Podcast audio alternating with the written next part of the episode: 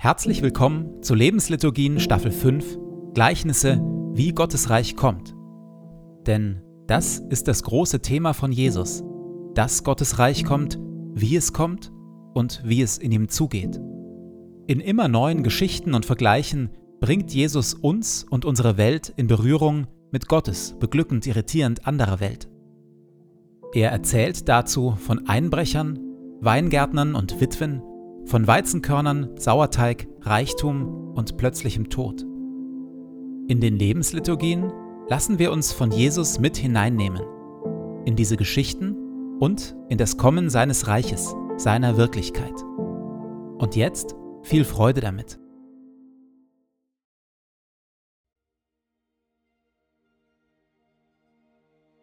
Zu Beginn lasse ich es ruhig werden in mir.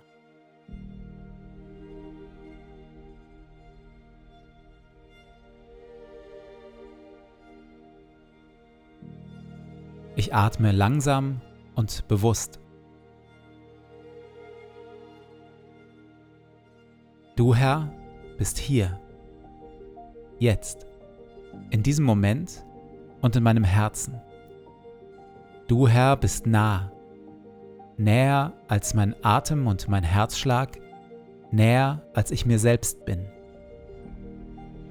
Du Herr bist Wirklichkeit wirklicher noch als alle Freude, Schmerz oder Sorge. Du, Herr, bist hier, jetzt und schaust mich liebevoll an.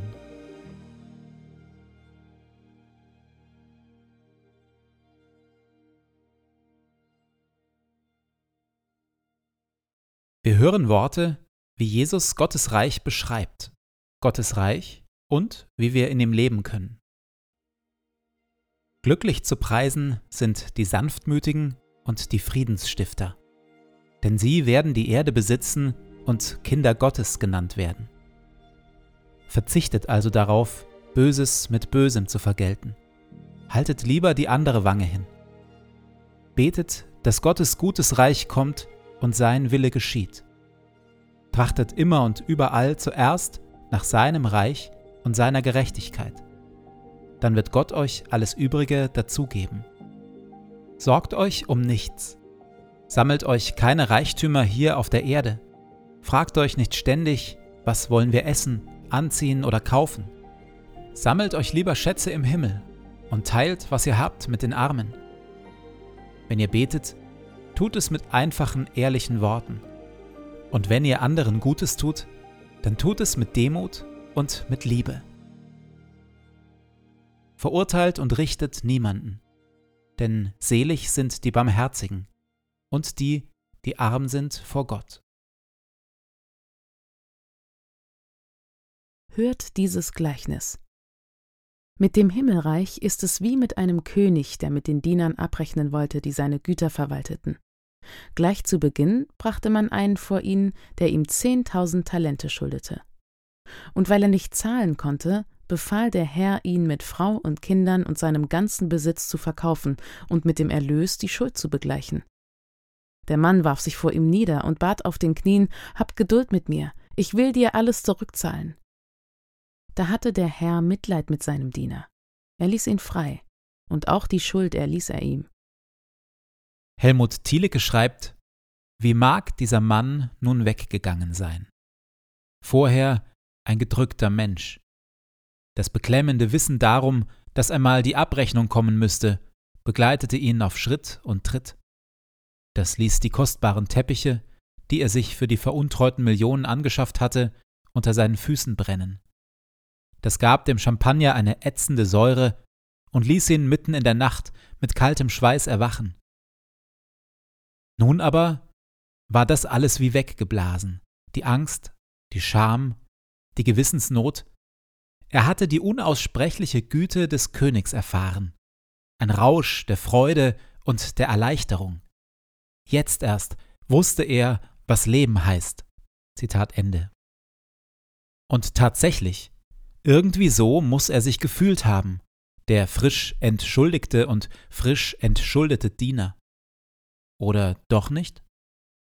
Kaum war der Mann zur Tür hinaus, Da traf er einen anderen Diener, der ihm hundert Denare schuldete. Er packte ihn an der Kehle, würgte ihn und sagte Bezahle, was du mir schuldig bist. Da warf sich der Mann vor ihm nieder und flehte ihn an Hab Geduld mit mir, ich will es dir zurückzahlen. Er aber wollte nicht darauf eingehen, sondern ließ ihn auf der Stelle ins Gefängnis werfen, wo er so lange bleiben sollte, bis er ihm die Schuld zurückgezahlt hätte. Als das die anderen Diener sahen, waren sie entsetzt. Was Jesus hier von diesem Diener erzählt, macht sprachlos. Es ist zu absurd, zu unmöglich. So kann ein Mensch doch nicht handeln, oder? Und doch, so verstehe ich Jesus hier, handeln wir jedes Mal auf die gleiche Weise wie der Diener, wenn wir einem anderen Menschen seine Schuld und seine Verfehlungen nicht vergeben, sie nachtragen, im Herzen sammeln und mit Groll und Bitterkeit vermischen. Wenn wir so handeln, gelten auch uns die Worte aus dem Mund des Königs Deine ganze Schuld habe ich dir erlassen, weil du mich angefleht hast. Hättest du damit jenem anderen Diener nicht auch Erbarmen haben müssen, so wie ich mit dir Erbarmen hatte? Wenn wir spüren, dass wir einem Menschen seine Schuld uns gegenüber nicht vergeben wollen oder können, liegt das meist an einem falschen inneren Fokus.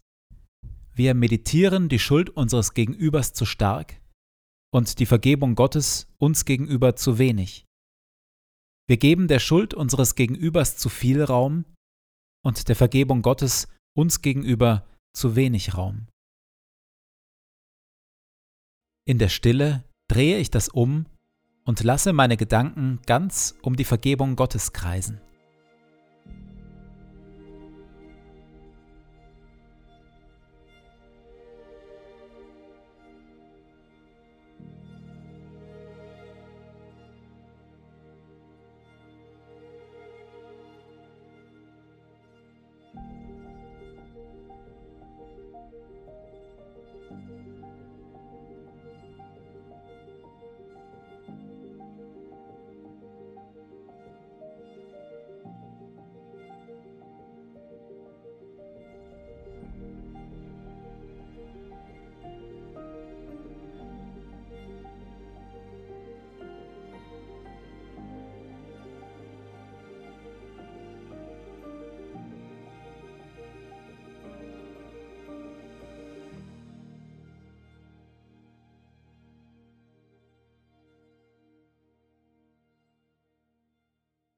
Ich gehe in diesen Tag in dem Vertrauen und mit der Bitte, dass Gottes Reich kommt.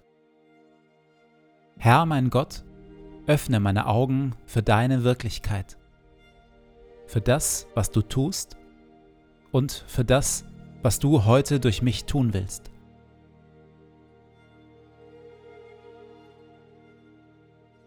Lass dein Reich kommen und deinen guten Willen geschehen, wie im Himmel so in unseren Parlamenten und den Konzernzentralen unserer Wirtschaft, genauso wie in unseren Schulen, Gefängnissen, Altersheimen und Kirchen. Und natürlich auch in meinem Leben. Sende zu all dem deinen Heiligen Geist, denn dein ist das Reich und die Kraft und die Herrlichkeit in Ewigkeit. Amen.